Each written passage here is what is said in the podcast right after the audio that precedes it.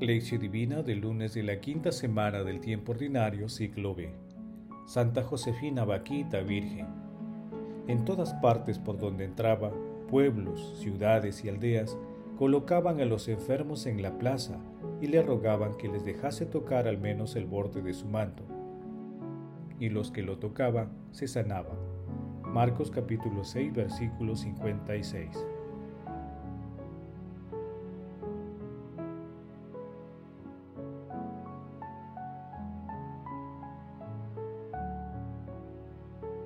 Oración inicial. Santo Espíritu de Dios, amor del Padre y del Hijo, ilumínanos con tus dones, para que podamos comprender los tesoros de la sabiduría que Jesús nos quiere revelar en este día. Otórganos la gracia para meditar los misterios de la palabra y revélanos sus más íntimos secretos. Madre Santísima, intercede ante la Santísima Trinidad por nuestra petición. Ave María Purísima, sin pecado concebida. Paso 1. Lectura.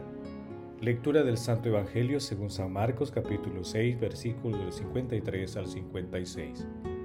En aquel tiempo, Jesús y sus discípulos, después de atravesar el lago, llegaron a Genezaret, donde amarraron la barca a la orilla. Apenas desembarcaron, le reconocieron enseguida y recorrieron toda aquella región. Cuando se enteraba la gente dónde estaba Jesús, le llevaban los enfermos en camillas. En todas partes donde entraba, pueblos, ciudades y aldeas, colocaban a los enfermos en la plaza y le rogaban que le dejase tocar al menos el borde de su manto, y los que lo tocaban se sanaban. Palabra del Señor. Gloria a ti, Señor Jesús.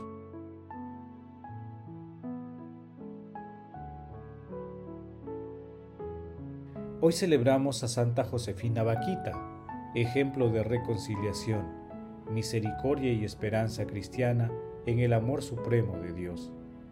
Se dice que nació en el pueblo de Olgoza, en Darfur, en 1869.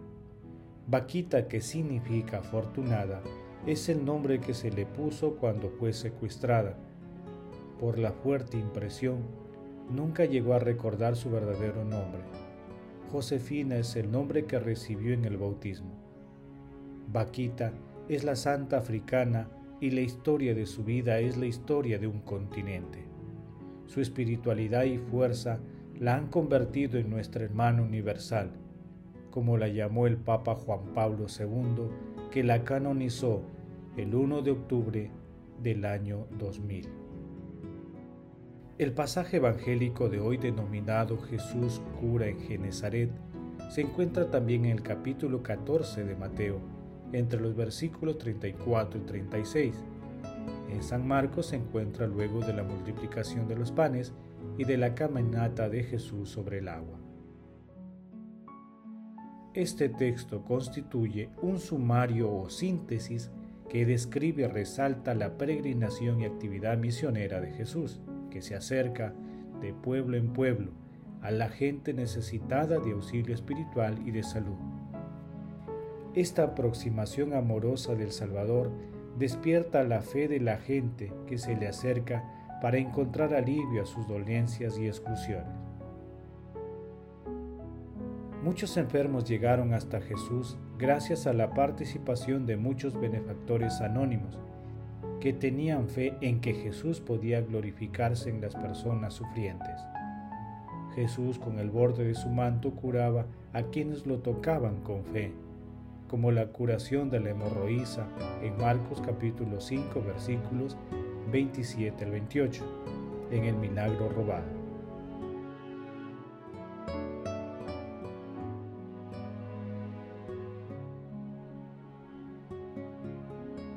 Paso 2. Meditación.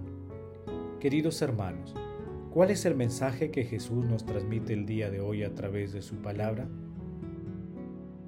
En la actualidad y hasta el fin de los tiempos, nuestro Señor Jesucristo buscará incesantemente el encuentro con cada uno de nosotros para sanar nuestros corazones endurecidos y otorgarnos la salud de cuerpo y alma Él sale a nuestro encuentro. Nuestro Señor Jesucristo nos llama a que nos acerquemos a Él mediante el sacramento de la penitencia para curarnos. No tengamos miedo, sumerjámonos en el mar de su misericordia. Asimismo, el accionar confiado de los benefactores anónimos que acercan los enfermos a Jesús es un ejemplo para nuestros días. Ellos son los héroes anónimos de nuestro tiempo, los voluntarios consagrados, misioneros y tantas personas que con fe y confianza en nuestro Señor Jesucristo ayudan a los enfermos pidiendo al cielo su sanación de cuerpo y alma. De esta manera se produce el milagro de la sanación que abre nuestra mente y corazón y cuestiona y supera el materialismo reduccionista de nuestra época. Ellos no buscan el reconocimiento humano, sino acumulan tesoros en el cielo al promover y buscar un mundo más justo. Por ello, queridos hermanos, conviene preguntarnos, ¿cuántos de nosotros nos percatamos que recibimos todos los días la visita de nuestro Señor en la figura del prójimo? ¿Cómo actuamos frente a la enfermedad de nuestros hermanos? ¿Somos compasivos y misericordiosos? ¿Rezamos por ellos? ¿Actuamos con fe? Estas son preguntas que nos cuestionan y nos llaman a una profunda reflexión sobre el amor a nuestro prójimo y a Dios. Que las respuestas nos ayuden a ser compasivos y misericordiosos con las personas que atraviesan por problemas de salud y otras tribulaciones. Jesús nos ama.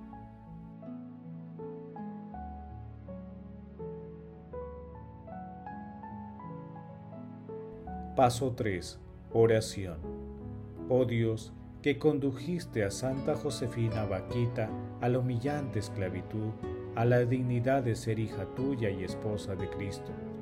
Concédenos por su ejemplo seguir con amor constante al Señor crucificado y movidos por la misericordia a perseverar en la caridad.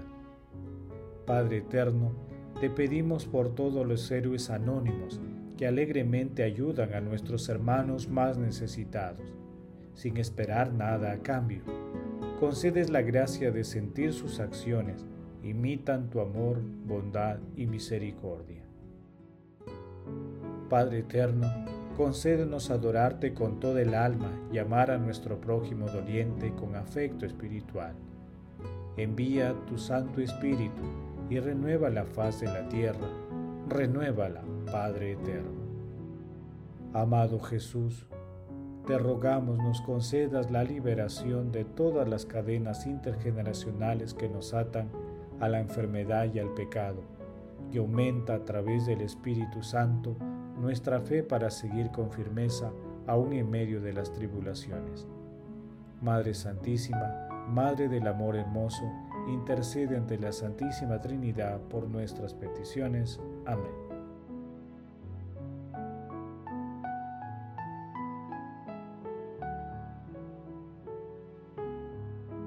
Paso 4. Contemplación y acción. Te alabo Señor por tu amor incondicional y misericordioso. El alma se regocija en tu presencia a tal punto que el cuerpo se sana la alegría vuelve a nuestros corazones y la alabanza brota de nuestros labios. Cada día te alabaré en el altar de mi alma, hasta exclamar como San Pablo, ya no soy yo, es Cristo quien vive en mí. Hermanos, contemplemos a Dios con un escrito de Jean Corbon. ¿Cómo vemos la enfermedad de nuestros semejantes? Se trata de captarla en toda su profundidad Ahora bien, ¿cómo estamos llamados a ver este mal? ¿Se trata de algo frente a lo cual no debemos hacer otra cosa que protegernos? ¿De algo de lo que debemos huir? Sería verdaderamente una ilusión. Al mal lo llevamos en nosotros. Todos somos víctimas y responsables de él, de un modo u de otro. Una mirada de fe permite ver desde el primer instante que todos los hombres, todos los hijos de Dios, estamos enfermos.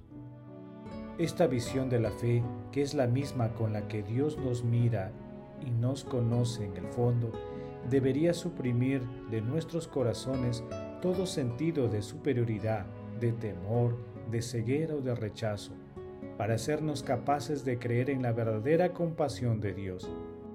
Compasión significa padecer con el otro y con un padecimiento compartido que es ya curación.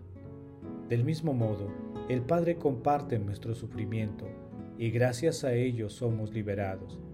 Solo podremos implorar la curación si estamos convencidos de que la enfermedad está presente realmente. A nosotros se nos ha pedido llevarla, presentarla a Dios envuelta en su misma mirada compasiva. La segunda condición es ir al Señor, buscarle, acercarnos a Él en primer lugar, debemos examinar nuestra actitud interior de intercesión. En efecto, debemos llevar a todos los hombres nuestros hermanos, sean quienes sean, en nuestro corazón, y entonces vendrá la actitud exterior constituida por la ayuda que se nos presta recíprocamente. La tercera condición es la fe. La fe consiste en estar seguros de Él, es dejar de mirar lo que somos capaces de hacer nuestros límites, es ir directamente a Él sin ni siquiera pedir ya signos. Crucemos el umbral de la fe y seremos curados. Queridos hermanos, hagamos el compromiso de visitar y o rezar por nuestros hermanos enfermos, llevando el mensaje de esperanza de nuestro Señor Jesucristo. Glorifiquemos a la Santísima Trinidad con nuestras vidas.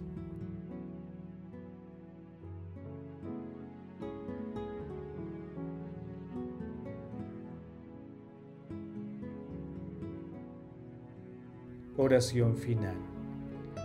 Gracias Señor Jesús por tu palabra de vida eterna. Que el Espíritu Santo nos ilumine para que tu palabra penetre lo más profundo de nuestras almas y se convierta en acción. Dios glorioso, escucha nuestra oración. Bendito seas por los siglos de los siglos. Madre Santísima, intercede ante la Santísima Trinidad por nuestra petición. Amén. El Señor esté con ustedes y con tu espíritu. La bendición de Dios Todopoderoso, Padre, Hijo y Espíritu Santo descienda sobre ustedes y les acompañe siempre. Amén. Bendigamos al Señor, demos gracias a Dios.